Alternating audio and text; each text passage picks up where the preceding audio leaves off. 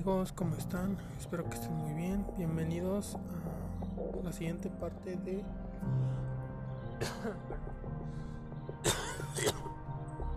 Gracias amigos de la superconciencia, bienvenidos.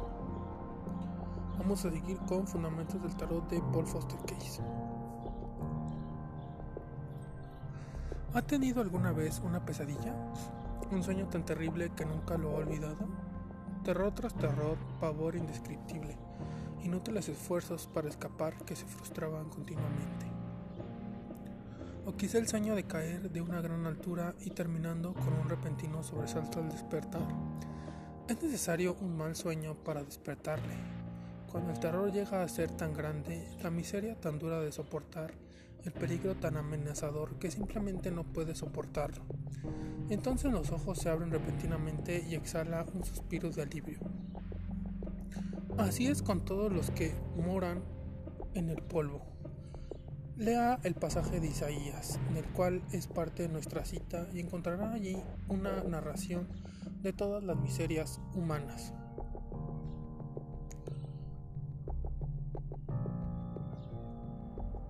El polvo es el mismo polvo de la tierra del cual fue formado Adán, de acuerdo con la alegoría de Génesis. Morar en el polvo es estar hipnotizado por el sueño de causación física y tarde o temprano el sueño se torna en pesadilla. Sin embargo, la pesadilla misma nos despierta. En tanto que las apariencias son placenteras, luego nos encontramos contentos con soñar. Miren el dinero del prodigio que duró y mientras tuvo para gastar en vivir disolutamente, estuvo lejos de sí mismo, preso en el engaño de identificación con las cosas externas. En tanto atribuimos poder, sabiduría, abastecimiento o cualquier otra cosa de valor a las condiciones externas, nos encontramos soñando. Las fuentes de vida y poder están dentro de nosotros. La personalidad humana es como una máquina de proyección. El medio ambiente humano es como una pantalla. Nuestra imaginación mental dentro de nosotros hace los cuadros y las palabras de nuestra boca incitan las acciones que experimentamos. No obstante, la luz que proyectan los cuadros es una luz interior, la luz del yo uno. Cuando despertamos regresamos a nosotros mismos como lo hizo el prodigio, el pródigo. Dejamos de soñar, nos libramos de la pesadilla de terrores que acosan a quienes moran en el polvo. Entonces encontramos la palabra, creadora en nuestras bocas y en nuestros corazones. Aprendemos de nuestro lenguaje. Esto es, nuestras definiciones mentales de nosotros mismos y de nuestras relaciones con las circunstancias nunca retornan a nosotros vacías. Si nuestras definiciones son incorrectas porque nos encontramos engañados por las apariencias, las apariencias vuelven peores y peores. Cuando despertamos y regresamos a nosotros mismos, un nuevo conjunto de cuadros es proyectado sobre la pantalla de nuestro medio ambiente. Millares han demostrado esta verdad, han retornado al hogar, al hogar del Padre, en su casa hay fiesta, canto y nuevo traje. Ellos hablan un lenguaje puro, poco a poco se desvanece la pesadilla de sus mentes. Para el no iniciado parece que fueran personas con suerte, pero ellos saben que el secreto de su poder es la práctica continua de la presencia del Santo Dios que está allí en poder uno asentado en el corazón humano. Meditación. Soy la boca de donde brota el aliento de vida. Soy el que todo lo devora, donde todas las cosas retornan, principio y fin. Es mi santo nombre, porque la boca es un signo de mi propia duplicación, por la cual doy testimonio de mí a mí mismo. Soy el verbo de vida, el cual anima todos los principios, el verbo que tiene su propio principio en victoria y su consumación en esplendor y su equilibrio entre ellos, del libro de los signos por Dr.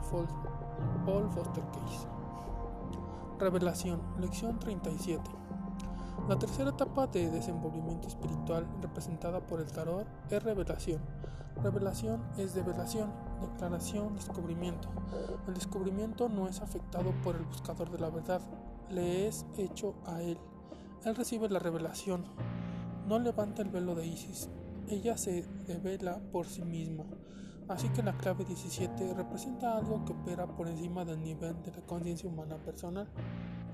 Las declaraciones hechas en esta etapa no son percibidas por los sentidos físicos, no son conclusiones alcanzadas por la mente razonadora como consecuencia de observar lo externo, es completamente lo inverso. Estas revelaciones vienen cuando la mente razonadora se encuentra totalmente en quietud y los sentidos están sellados. Sadi y J es la letra hebrea asignada a la clave 17. Su nombre significa anzuelo. Un anzuelo es un símbolo de pesca. Por esto se encuentra relacionado con nuestras ideas de experimentación, búsqueda e investigación. La búsqueda es por algo que no se ha comprendido aún definidamente. Es un andar a tientas, es una impresión de la senda que seguimos, un pescar de alguna cosa. En esta forma, el símbolo de un anzuelo representa un medio o instrumento por medio del cual uno se esfuerza en resolver problemas o enigmas. Tipifica el medio de descubrir secretos, un método por el cual se sigue una clave que conduce al entendimiento de un misterio. La meditación es el medio simbolizado por el anzuelo. El cabalístico libro de la formación atribuye esta actividad a tzadi, al verbo hebreo no encontrado en la Biblia, pero que ocurre a menudo en los escritos rabínicos, que significa pensar, especular, fantasear, así como la palabra española contemplar que implica la demarcación de un campo de observación limitado en extensión en donde toda la fuerza de la atención es concentrada en algún objeto del pensamiento. Patanjali define la meditación como un flujo ininterrumpido de conocimiento sobre un objeto particular. Veremos que el símbolo de la clave 17 está de acuerdo con esta definición. La meditación es pensamiento atento y continuado, es vivir en una idea central, es un bucear en las profundidades de la mente por las varias asociaciones relacionadas con el pensamiento principal, esto es, pescando la verdad. Observará que tales asociaciones de ideas son la base de la práctica del tarot, encontrará esta base ampliada todavía cuando más cuando adelante y llegue al estudio detallado de las correspondencias cabalísticas del árbol de la vida. Las claves 1, 2 y 3 simbolizan los fundamentos del proceso. Primero, la selección de algún objeto definido sobre el cual se fija la atención, clave 1. Segundo, la actividad asociativa representada por el significado de la letra Gmail, clave 2. Tercero, el desenvolvimiento de la imaginación mental, la base del verdadero entendimiento, clave 3. Estos son los aspectos mentales del proceso meditativo. Lo que no se debe olvidar es que la meditación tiene un resultado físico específico y emplea energía física en el organismo de la persona que se entrega a la meditación. El nombre de la letra Tzadi, anzuelo, proporciona una insinuación con relación al aspecto físico de la meditación, porque el pez está representado por la letra Nun y la idea de gancho por la letra Baf. Observe también que J en las letras N y V, Nun y Bab se encuentran combinadas. La letra Nun, representada por la clave 13, está asociada con el signo de Escorpio y con la fuerza secreta gobernada por este signo. La letra Bab, representada por la clave 5, está ligada al signo de Tauro. Estos dos son signos opuestos, pero complementarios. Los centros correspondientes en el cuerpo humano son también opuestos y complementarios. En la meditación, la fuerza que se expresa a través de la esfera de escorpio del cuerpo humano es elevada y se hace activa en la región de Tauro, que instruye los centros auditivos en el cerebro. El resultado del estímulo de estos centros los capacita para percibir la voz interior representada por el hierofante. El hierofante es el revelador y la clave 17 es el símbolo de la revelación que es hecha por el instructor interno a través de la voz interior. El valor numeral del carácter J Tzadi es 90. Este es también el valor de la palabra Mem, el nombre de la letra simbolizada por la clave 12. Hombre suspendido. La correspondencia numeral indica una relación entre las dos letras y las ideas que representan. Aún en el significado mismo de los nombres de las letras podemos apreciar esto. Ciertamente un anzuelo nos hace pensar en el agua, puesto que es un instrumento para sacar peces del agua, agua recordará es el nombre oculto para la subconsciencia universal, el gran océano en el que todas las cosas tienen su origen. Además, el título de la clave 12 es sinónimo de mente suspendida y significa la suspensión de la actividad de la conciencia personal. Como resultado de profunda meditación, en los escritos escritos sobre yoga, esta suspensión es llamada samadhi y se dice que samadhi conduce a la revelación de las verdades superiores. Observe de paso que el anzuelo está usualmente suspendido de un sedal, así que el hecho de colgar allí es lo que hace útil. En meditación, por el sostenimiento de la corriente de conciencia fluyendo en relación con algún objeto particular, reunimos con impresión tras impresión del objeto, llegamos a identificarnos con él, así llegamos a ser conscientes de la naturaleza interna del objeto, se nos revela. El objeto de la meditación es usualmente algún problema, en la misma forma que le debe tener la clase correcta de carnada para inducir el pez a picar, así debemos tener un objeto definido para la meditación. La razón del proceso es resolver el problema. Debido a que es un problema, parece ser el adversario de la persona que lo medita puede parecer como el diablo mismo. No obstante, un ocultista práctico sabe que esta es solamente la primera apariencia y hace caso omiso de ella. Él conoce el poder disolvente de la conciencia y cómo aplicarlo. Lo primero que se debe hacer es silenciar la actividad superficial de la conciencia personal. En la misma forma que un pescador se sienta tranquilamente, así en la meditación se debe aprender a esperar pacientemente hasta que el pez del pensamiento pique el anzuelo. El anzuelo es siempre una pregunta específica. ¿Quiénes imaginan que meditan cuando se sientan pasivamente imitando un pez medusa por su actitud mental de vacío total? Están tristemente equivocados. Cierto, como es que nosotros no descubrimos la verdad, nos es necesario entender también que nuestra actitud mental debe ser de búsqueda activa. No debemos contentarnos simplemente con sentarnos en quietud en espera de la iluminación. Debe ser quietamente, pero al mismo tiempo decididos a recibir la luz sobre nuestro problema. Como dice un poeta, debemos invitar el alma en esta actitud podemos escuchar la voz del hierofante y él hablará clara y definidamente. A medida que nos hacemos hábiles en la práctica de la meditación, encontraremos que todo lo que tenemos que hacer en relación con el descubrimiento de nuevos aspectos de la verdad es la selección de un problema específico como pivote para nuestra meditación. En el antiguo Egipto había una estatua de Isis con una inscripción aseverando que ningún mortal había levantado nunca su velo. Esto continúa siendo verdad, sin embargo, el velo de Isis es levantado una y otra vez para quienes se encuentran de vida y verdaderamente preparados para soportar la visión de su presencia. La naturaleza no se oculta en nosotros, el velo que oculta la verdad es el velo de la ignorancia humana, el velo de la tonta creencia que el hombre tiene en su separatividad y mortalidad y este velo puede ser removido a través de la práctica de la meditación. El número 17 está compuesto por los dígitos 7 y 1, con 7 representando el poder que se expresa y 1 como el medio a través del cual opera este poder. En el tarot 7 es la carroza, símbolo de la receptividad que es tan necesaria para la meditación. La misma clave está relacionada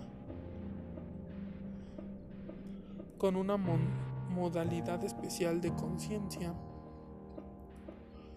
que es conocida como la inteligencia de la casa de influencia, algo que desciende hacia el campo de la conciencia personal cuando estamos tranquilos y receptivos y se encuentra activo en la meditación.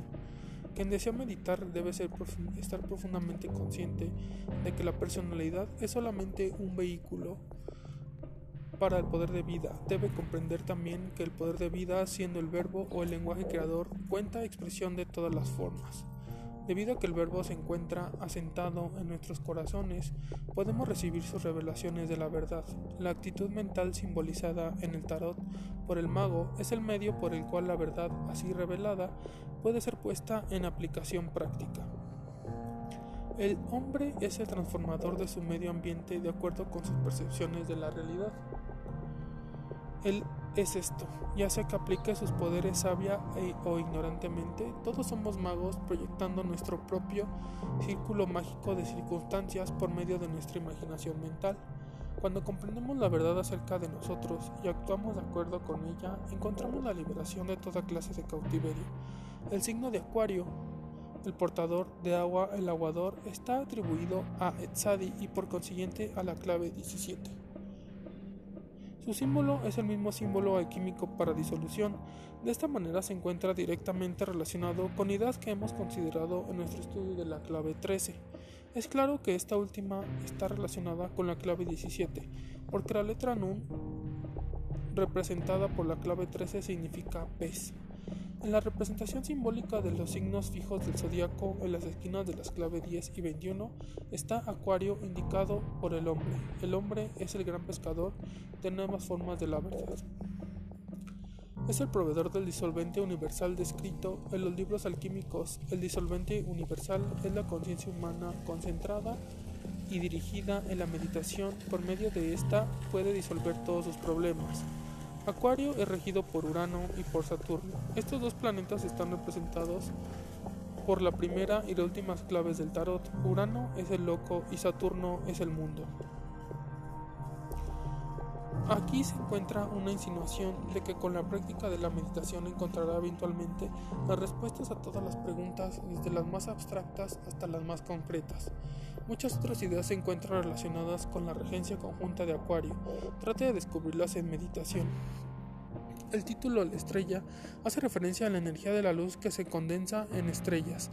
Esta es la realidad detrás de sus formas físicas. La explicación de un significado más recóndito debe ser diferida para otro tiempo. Esta semana desarrolle el ejercicio que empezó la semana pasada. Formule sus deseos en problemas específicos. Focalice sobre ellos el reflector de su conciencia. Elabora todo detalle de forma clara y definida. Luego con esto como base empieza el proceso de pesca en meditación.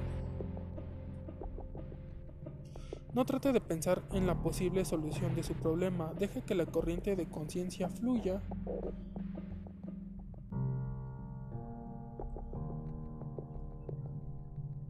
para así, por así decir, hasta más allá de su punto de observación. Observe las ideas que parecen levantarse hacia la superficie por sí mismas. Rechácelas a menos que muestren una relación definida con la idea central de su meditación. Mantenga su objeto siempre a la vista. Instrucciones para colorear. Amarillo la estrella central, verde hierba, hojas del árbol, azul fondo, pozo, agua que cae de los vasos. Bandas sobre los óvalos, Brazos. Más oscuro en los óvalos de los vasos y en las tiras alrededor de sus cuellos. Violeta, marco, montañas. Observe que hay colinas antes de los picos. Naranja, vasos, excepto las tiras o bandas, los óvalos y las asas. Blanco. Estrellas pequeñas, asas de los vasos, bandas sobre los óvalos, los vasos, excepto las bandas coloreadas en rojo, resplandores sobre el agua. Carmelita o marrón, el tronco del árbol. Rubio, cabellera. Esta puede hacerse muy bella poniendo sombras un poco más oscuras sobre las líneas de sombra. Carne, el cuerpo de la mujer. Rojo, banda superior sobre el óvalo del vaso a la izquierda de la carta, banda inferior sobre el óvalo del vaso a la derecha. El ave posada en el árbol. Lección 38. La estrella. La Subasini. La gran estrella amarilla es la estrella flameante del simbolismo masónico, representa la quinta esencia de los alquimistas.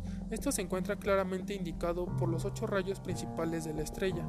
El diseño de ocho radios sobre el traje del loco, la rueda de la fortuna y la estrella de ocho rayos son todos emblemas de la quinta esencia, la cual es espíritu, el poder detrás de la energía transmitida por los soles a sus sistemas de mundos. La estrella tiene también ocho rayos secundarios cortos. Estos rayos están completamente desarrollados en el simbolismo de la clave 19. Las siete estrellas más pequeñas son también de ocho rayos para indicar que son manifestaciones de la misma quintesencia.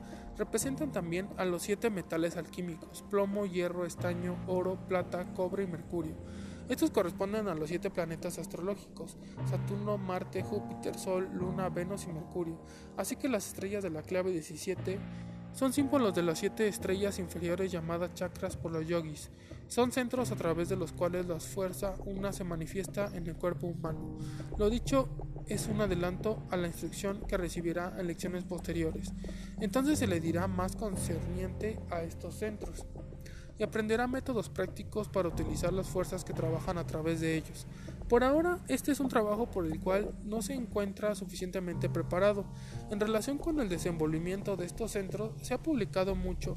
Gran cantidad del material que se encuentra en los libros es peligroso porque proporciona conocimiento técnico a personas que no se encuentran calificadas para usarlo, así que a menudo se causan daños graves. Peor aún, puesto que estos son los libros que llenan la mente del estudiante con gran cantidad de tonterías para perder el tiempo y de las cuales debe liberarse antes de que pueda recibir instrucción genuina. Rehusamos argumentar con personas que no pueden ver la necesidad de mantener secretos ciertos aspectos de la instrucción oculta. No pueden recibir el conocimiento que claman, ni pueden encontrarlo hasta que lleguen a ser lo suficientemente sabios para ver cuán vitalmente necesaria es la norma antigua del secreto. Por consiguiente, admitimos francamente que en estas lecciones nos abstenemos en no poco de acuerdo con la antigua costumbre que sentimos que nos llega. Por otra parte, no le demos evasivas ni interpretaciones falsas, no gastamos su tiempo en prácticas que no producen fruto. Cuando haya tomado estos pasos preliminares en su entrenamiento, las explicaciones detalladas de trabajo más avanzado se encontrarán disponibles bajo, su bajo apropiada reserva. La desnuda portadora de agua es Isis Urania, representa la verdad y la práctica de la meditación, nos revela la verdad sin disfraces. Por esto se encuentra desnuda, sus piernas están dobladas en forma que cada una traza un ángulo de 90 grados. 90 es el número de la letra Etzadik y el ángulo de 90 grados es un símbolo antiguo de justicia y rectitud. El peso de su cuerpo descansa sobre su rodilla izquierda y está sostenida por la tierra, representando las realidades de la existencia física. Su equilibrio es mantenido por su pierna derecha y su pie derecho descansa sobre la superficie del pozo. Esto significa que en la meditación ocurre algo que da y a la materia, a la materia mental usualmente inestable, simbolizada por el agua, una solidez y estabilidad como la del mundo físico. Aquí hay una insinuación de aquello que los alquimistas quieren decir cuando hablan de la fijación de lo volátil. Estos dos vasos son las modalidades de conciencia personal, como los dos ministros en la clave 5 o el hombre y la mujer en la clave 6.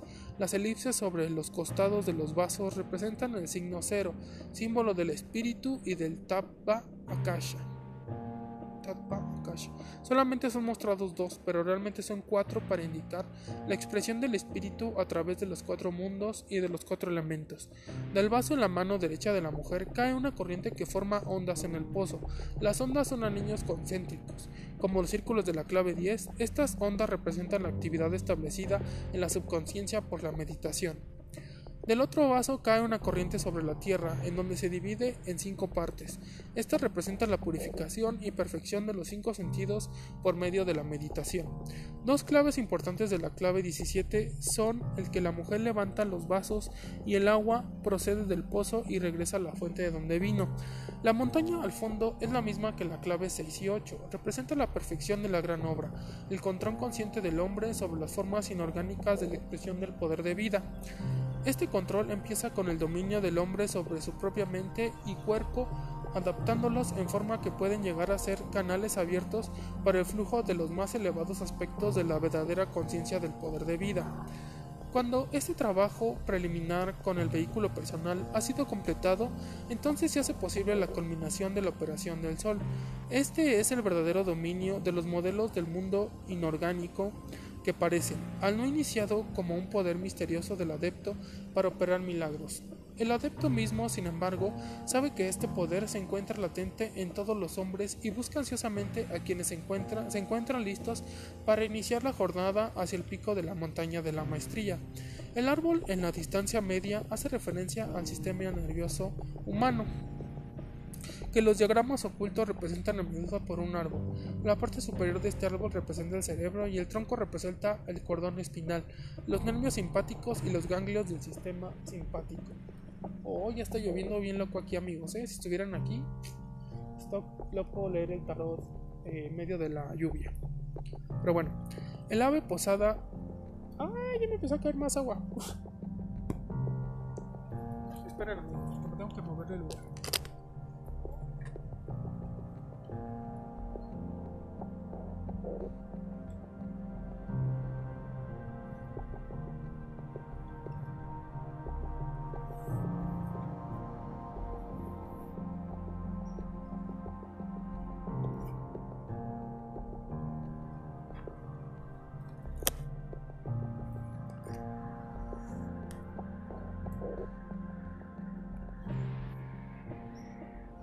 El ave posada en las ramas es un ibis un pájaro pescador considerado por los egipcios como sagrado a Thoth, identificado por los griegos con Hermes y por los romanos como Mercurio. Aquí en la clave 17, el ave de Hermes nos recuerda que la meditación es iniciada por y supervisada por el aspecto consciente de la personalidad humana representado en el tarot por la clave 1, el mago. En el diagrama del cubo del espacio, la línea correspondiente a la letra Etzadi y a la clave 17 es la línea sur superior, que es el límite sur de la cara, superior del cubo. Esta cara superior está representada en el tarot por el mago, y puesto que la línea correspondiente a la clave 17 es el límite sur de esta cara, Vemos que la clave 17 debe representar la misma, la mitad sur de la clave 1, donde vemos una mesa con los implementos de la magia ceremonial.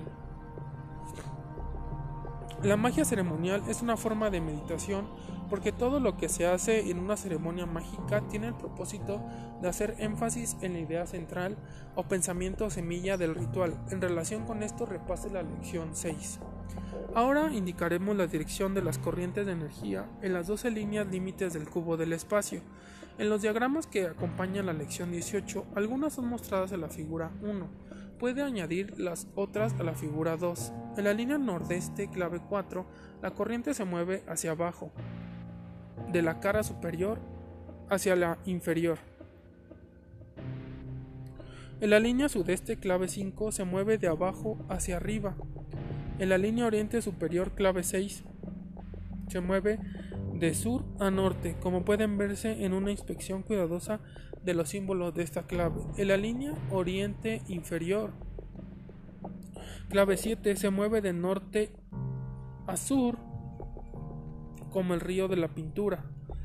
Sobre la cara norte del cubo, es imposible trazar una línea continua, porque las corrientes de las líneas norte superior clave 8 y norte inferior clave 9 se mueven de oriente a occidente y la corriente de la línea nordeste clave 1 Ah, es imposible trazar una línea continua alrededor de la cara occidental, porque aunque la línea sur suroeste lleva la corriente de abajo hacia arriba, clave 13, las líneas occidente superior y occidente inferior llevan las corrientes de norte a sur, clave 14 y 15. Sobre la cara superior del cubo, sin embargo, podemos trazar una línea continua, empezando de cualquier esquina, porque oriente superior clave 6 se mueve de sur a norte, norte superior clave 8 lleva una corriente de oriente a occidente, occidente superior clave 14 corre de norte a sur y sur superior clave 17 lleva una corriente de occidente a oriente ninguna línea continua puede trazarse alrededor de la cara inferior porque las líneas oriente inferior y occidente inferior se mueven de norte a sur.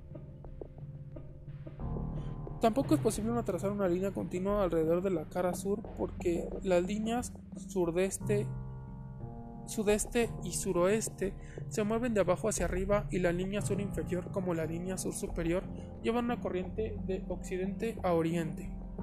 Observe que la línea sur superior clave 17 empieza en el terminal superior de la línea suroeste, clave 13, y corre hacia atrás hasta el terminal superior de la línea sudeste, clave 5. Así que esta línea realmente une la línea de Nun, el pez, con aquella de Baf, el anzuelo. Vea la lección 37.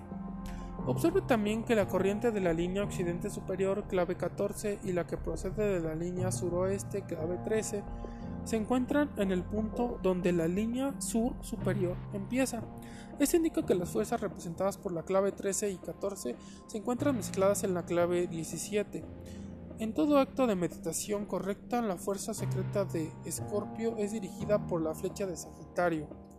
Además, puesto que la línea correspondiente a la clave 17 termina en el punto superior de la línea correspondiente a la clave 5 y la corriente de esta última se mueve en dirección ascendente, es evidente que la fuerza llevada por la clave 17 no puede moverse hacia abajo contra la corriente de la línea sudeste.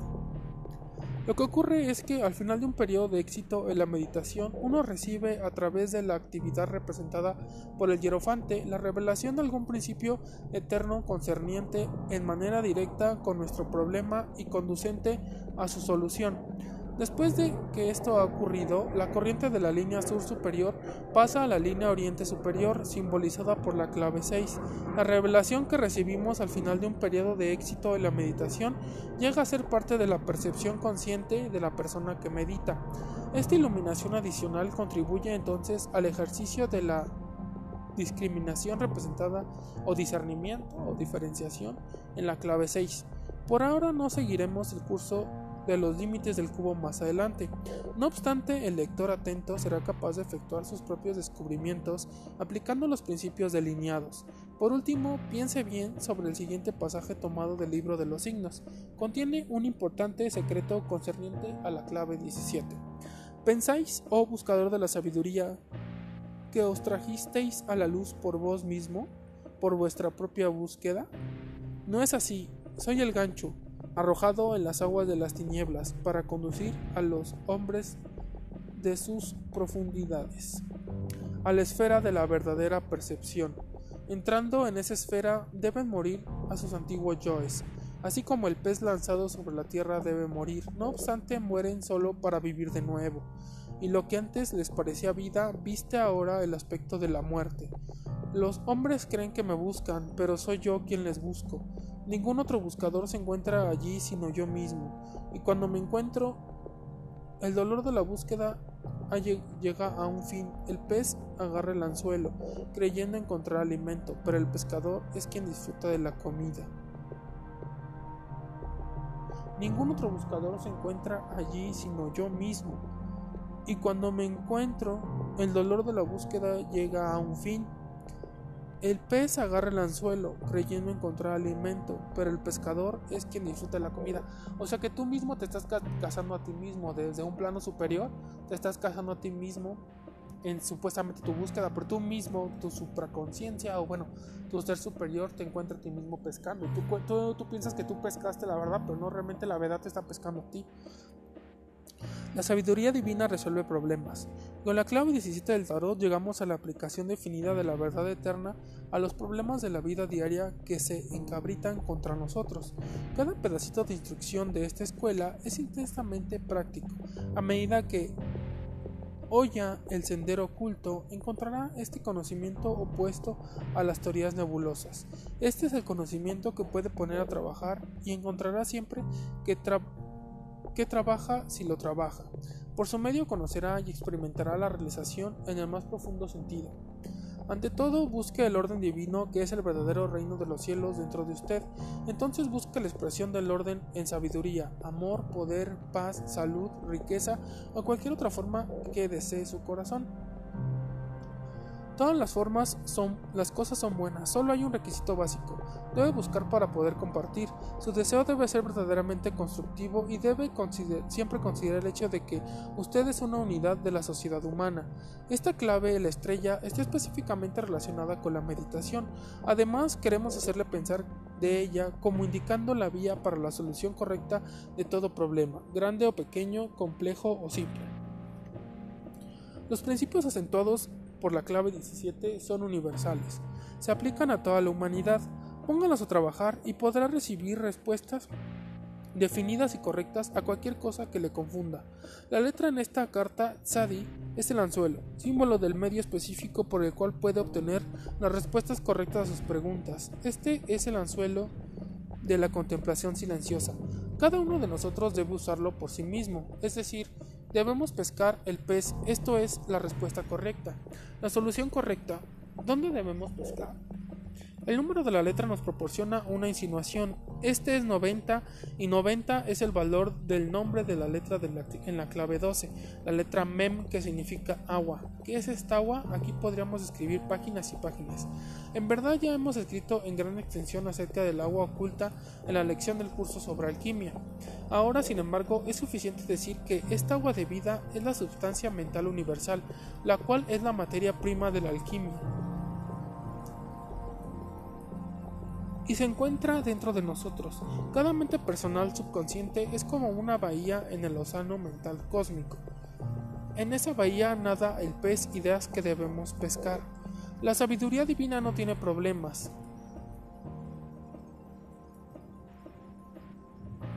Entonces el agua es la sustancia mental universal. La sabiduría divina no tiene problemas, ya conoce todas las respuestas, en la misma forma que pone cebo en un gancho o anzuelo, y en la misma forma en que cada clase de cebo atrae su clase apropiada de pez, así el cebo de su problema presente tiene una atracción especial para el pez de la sabiduría divina que le proporcionará la respuesta correcta. Su parte es cebar el anzuelo formulando sus preguntas claramente. Luego, como un buen pescador, debe permanecer inmóvil hasta que el pez muerde el cebo, es decir, hasta que empiece a obtener algunas ideas. Esta es la simple esencia del, simple de la meditación. Primero, escoger un problema. Segundo, formular una pregunta definida, cebar el anzuelo. Tercero, lanzar el gancho en la bahía de la conciencia interna. Cuarto, esperar pacientemente hasta que sienta picar.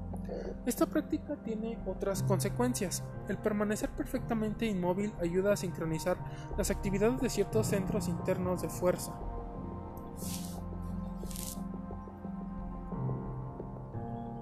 Simbolizados en la clave 17 por las estrellas agrupadas alrededor de una estrella central grande.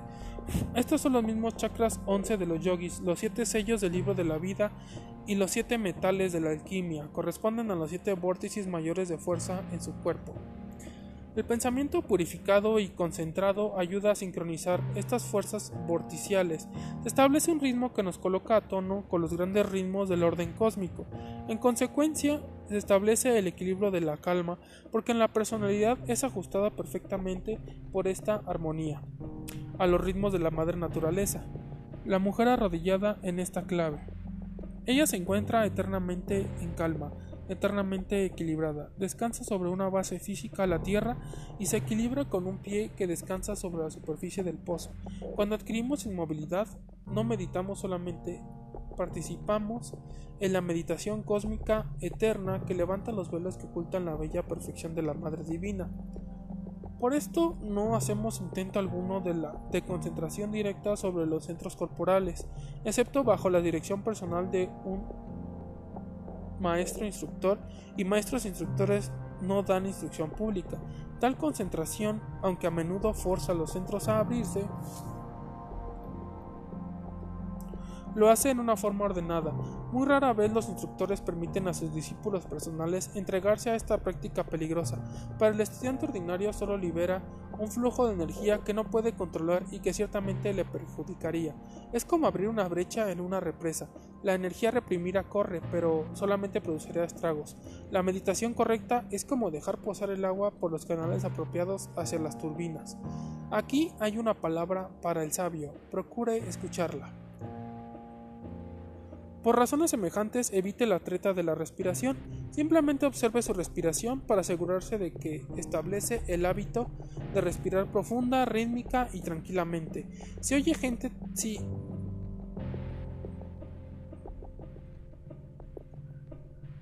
Se oye gente tratando de meditar mientras resoplan como locomotoras en una pendiente y como locomotoras resoplantes están aptos a perder tracción. Todas sus ruedas giran locamente sin avanzar un pie hacia adelante. Cuando le decimos mantenerse mental y físicamente inmóvil, queramos decir, entre otras cosas, que no debe tratar de aferrarse a su problema. Eso sería exactamente como un pescador lanzando un anzuelo y enganchándose al tras del trasero de sus pantalones. Y no sacuda su anzuelo continuamente. Manténgase inmóvil. Estos peces se asustan con la bulla mental o física.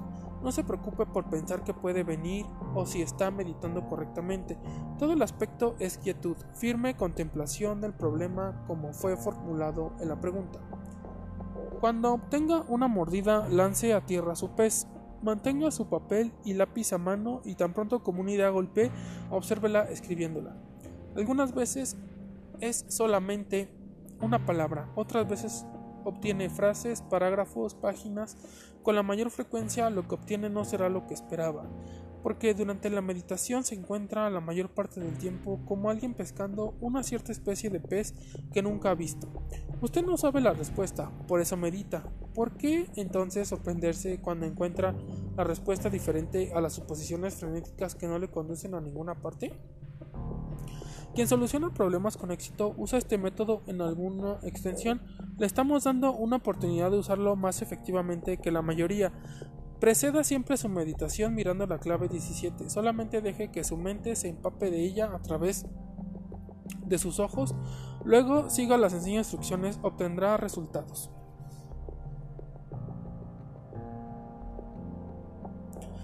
Organización, lección 39. La clave 18 simboliza la cuarta etapa de desenvolvimiento espiritual. Después de comprender que la condición de cautiverio a las apariencias es solo una ilusión, clave 15, cuando por el relámpago de la iluminación espiritual ha sido, han sido demolidas las estructuras falsas del pensamiento y de la acción errónea, clave 16, entonces viene un periodo de descanso y quietud como la calma que sigue a la tormenta y durante esa calma se nos revelan nuevas relaciones por medio de la meditación clave 17. Después de esto empieza el proceso de organización. En la forma en que se usa organización no significa la asociación de seres humanos en grupos o sociedades. Se refiere más bien a la organización de las varias partes del cuerpo humano en un más elevado organismo que aquel provisto espontáneamente por los promedios generales de desarrollo evolutivo. La aplicación práctica de los principios de la sabiduría eterna están dirigidos a efectuar este cambio en el organismo humano. Las criaturas en la esfera, en la escalera evolutiva por debajo del hombre, son incapaces de la modificación de sí mismos.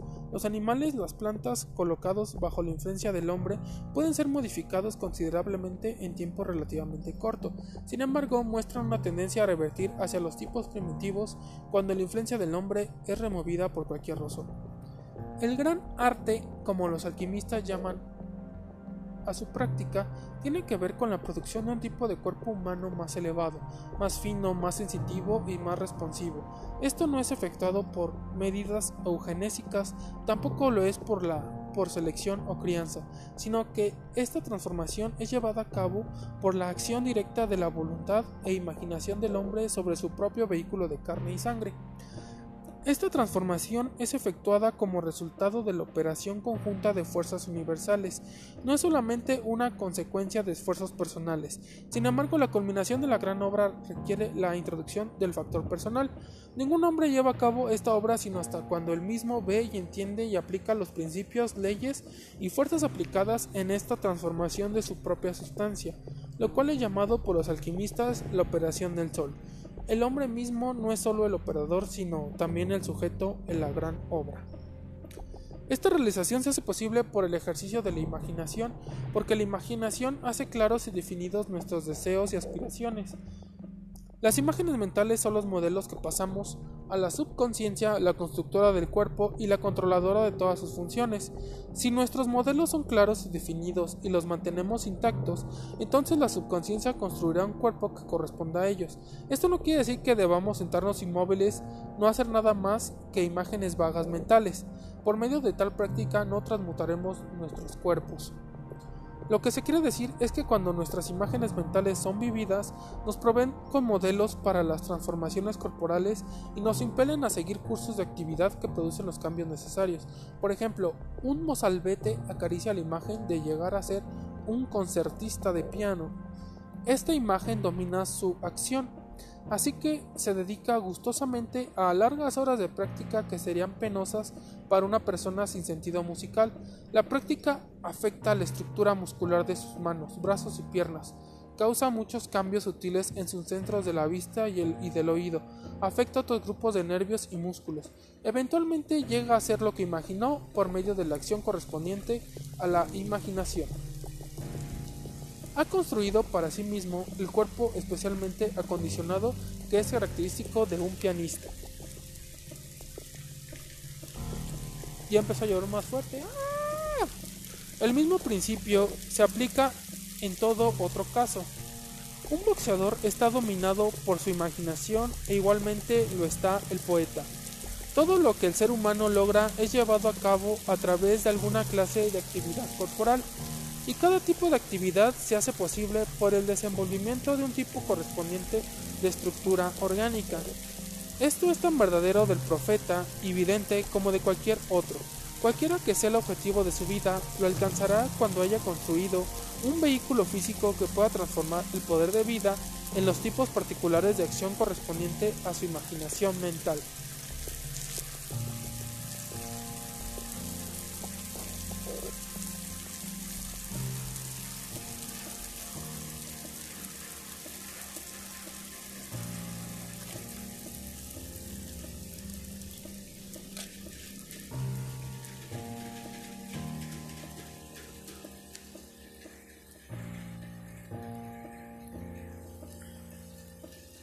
Esperen amigos, es que... Ah, estoy aquí, está lloviendo. Esperen.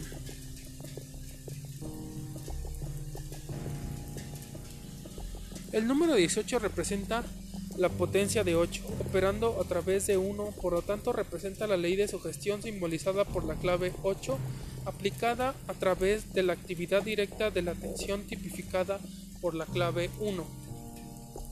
Encontrará ventajoso repasar la lección 2 de 7 pasos en relación con este estudio de la clave 18.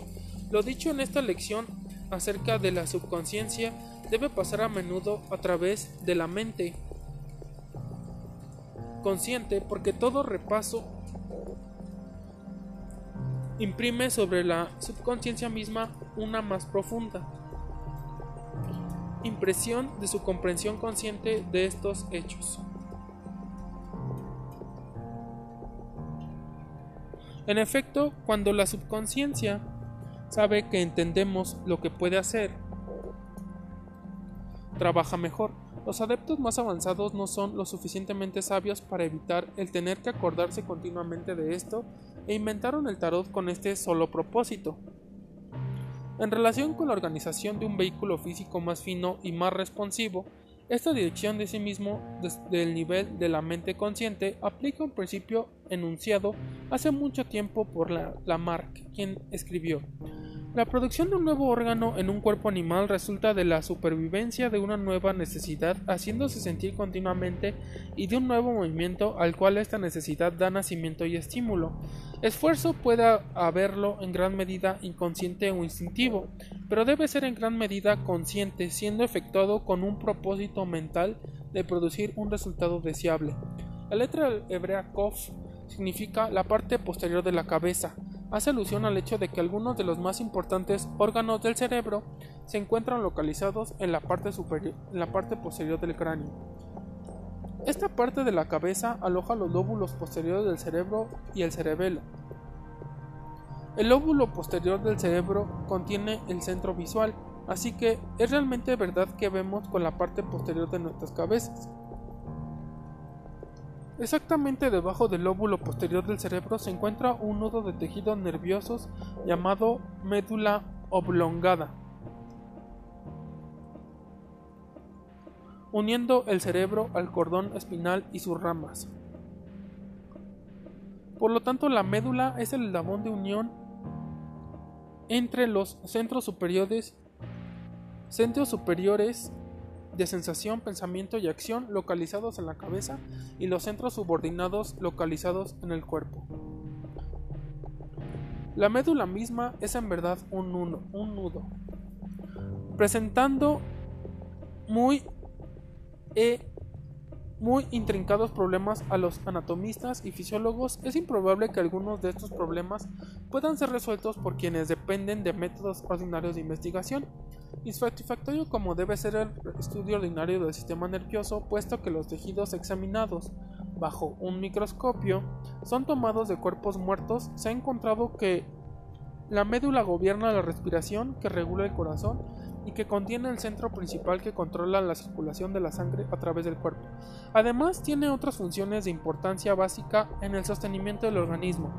En consecuencia, el nudo de nervios en la parte posterior de la cabeza es realmente la que nos mantiene vivos, porque sus funciones son efectuadas sin interrupción aún mientras dormimos. El sueño, en consecuencia, se asigna a Kabbalah, en Kabbalah a la letra Kof, porque la conciencia que permanece activa en la personalidad durante el sueño, tiene sus centros más importantes en la parte posterior de la cabeza.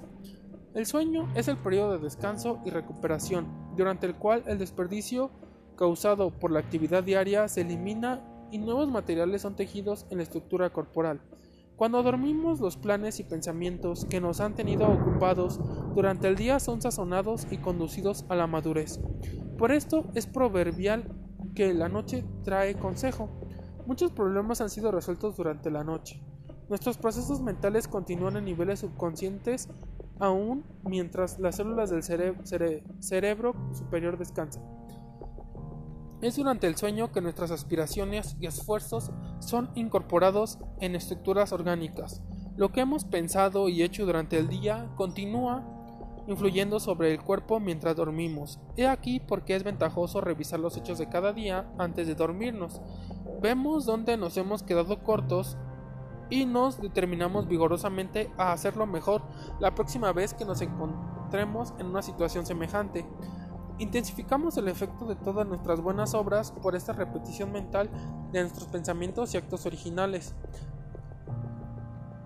Entonces, antes de prepararnos para dormir, traemos una vez más ante nosotros lo más, lo más claramente que nos sea posible la imagen de aquello que es nuestro más elevado y verdadero deseo.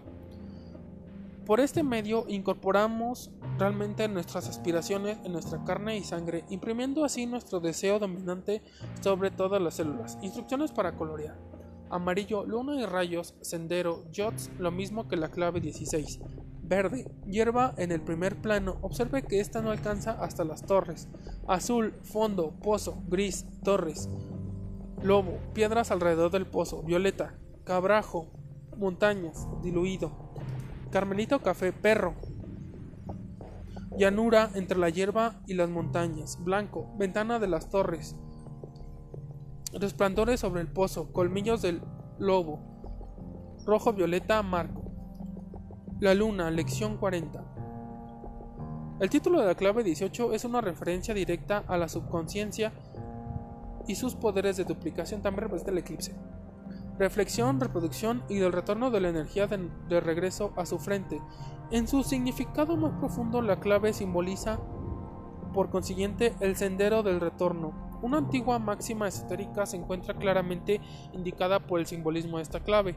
Primero la piedra, luego la planta, más tarde el animal y luego el hombre. En la parte inferior del sendero, en la imagen del pozo, hay varias piedras. Detrás de ellas se encuentran hojas puntiagudas de una planta acuática semejante a flechas, sugiriendo así propósitos y aspiración. La vegetación continúa por el campo más allá. Escalando el terreno hay una forma de vida animal relativamente inferior, un crustáceo, y un poco más lejos están un perro y un lobo. Luego vienen las torres, estructuras humanas, sin embargo el sendero continúa más allá de ellas. El pozo de abajo, el mismo que el de las claves 14 y 17, este es el gran abismo de sustancia mental cósmica de la cual emerge la tierra seca de la manifestación física. De ella proceden todas las formas orgánicas así como las inorgánicas. El cabrajo es un crustáceo de caparazón dura. Observe que su forma es similar a, la de un escorpión. Esta semejanza es una de las razones para seleccionar esta criatura particular como símbolo. Aquello que se eleva y anima el viaje completo a lo largo del sendero del retorno es la fuerza del escorpión como lo hemos visto a través de estas lecciones. El cabrajo representa también en su aspecto negativo egoísmo, obstinación, aspereza, no obstante, en su aspecto positivo, es el tipo de propósito, determinación y persistencia. Debido a su coraza animal, tipifica también las etapas primitivas de desenvolvimiento en las cuales el espíritu aún piensa de sí mismo como separado del resto de la naturaleza y del espíritu. El perro y el lobo pertenecen al mismo género, la familia canina. El peligroso lobo salvaje es lo que la naturaleza produce aparte de la interferencia y adaptación humana. El perro es el resultado de las modificaciones efectuadas en los lobos por, el, por los pensamientos y acciones humanas. El hombre domestica lobos y modifica sus cuerpos y sus naturalezas por cruce o entrenamiento. Así que ese detalle de simbolismo hace alusión al control de la conciencia corporal y al desenvolvimiento de modelos específicos formulados por la inteligencia humana.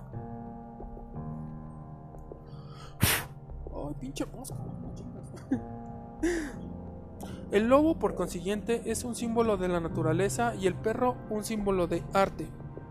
El sendero se eleva entre estos extremos porque es el camino del equilibrio, la senda o método que no va demasiado lejos hacia la artificialidad ni hacia el error de que todo debe ser abandonado a los impulsos incontrolados de la naturaleza. El sendero asciende sobre un terreno ondulado, una sucesión de ascensos y descensos, el avance a lo largo del centro del retorno no es un ascenso interrumpido. A medida que lo recorremos, alcanzamos una elevación y luego otra y después de sobremontar algún pico menor, nos parece que descendemos cuesta abajo por un tiempo. No podemos estar escalando siempre, en la gran obra hay periodicidad y alternación de actividades. Esta es la operación, de la luna, así como la operación del sol. En esta operación debe haber un flujo y reflujo, una creciente y una menguante, descanso tanto como esfuerzo. La asimilación o absorción debe estar balanceada por la expresión o consumo. Periodos de intenso esfuerzo deben alternarse con periodos de relajación. Un arco siempre en tensión nunca apresura la flecha hacia el blanco. Puesto que el sendero se levanta sobre un terreno ondulado a medida que se avanza, hay un momento en que el punto más bajo de descenso se encuentra a un nivel más alto que el pico de una realización anterior. La lección en este punto es de gran importancia para los estudiantes de ocultismo para todos nosotros hay tiempos en los cuales no podemos escalar y si no comprendemos la ley representada aquí, podemos llegar a desanimarnos. Lo necesario es mantenernos mirando hacia la meta.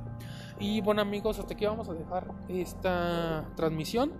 Este, vamos a continuar en el siguiente video. Dale like, suscríbete, comparte, prende la campanita para que te lleguen todas las notificaciones, todos mis videos. Síganme en mis redes sociales, Facebook, Twitter, Instagram. Escúchame en Anchor, Google Podcast, Crazy Podcast, Apple Podcast, Spotify, Google Podcast, Crazy Podcast, eh, Apple Podcast. Si quieres patrocinarme en Patreon desde un dólar al mes, también te lo agradezco mucho. Escúchame completamente gratis en Spotify y también en Anchor. Eh, sigan mi canal de, eh, pues hacia donde estoy subiendo este video, Placoso369. También siguen mi canal de videojuegos, Pandillo Talentoso 369, enlace acá abajo en la descripción, todos los enlaces en la descripción están. También siguen mi canal de Ingeniería y Programación, Arquitecto de Pruebas de Software.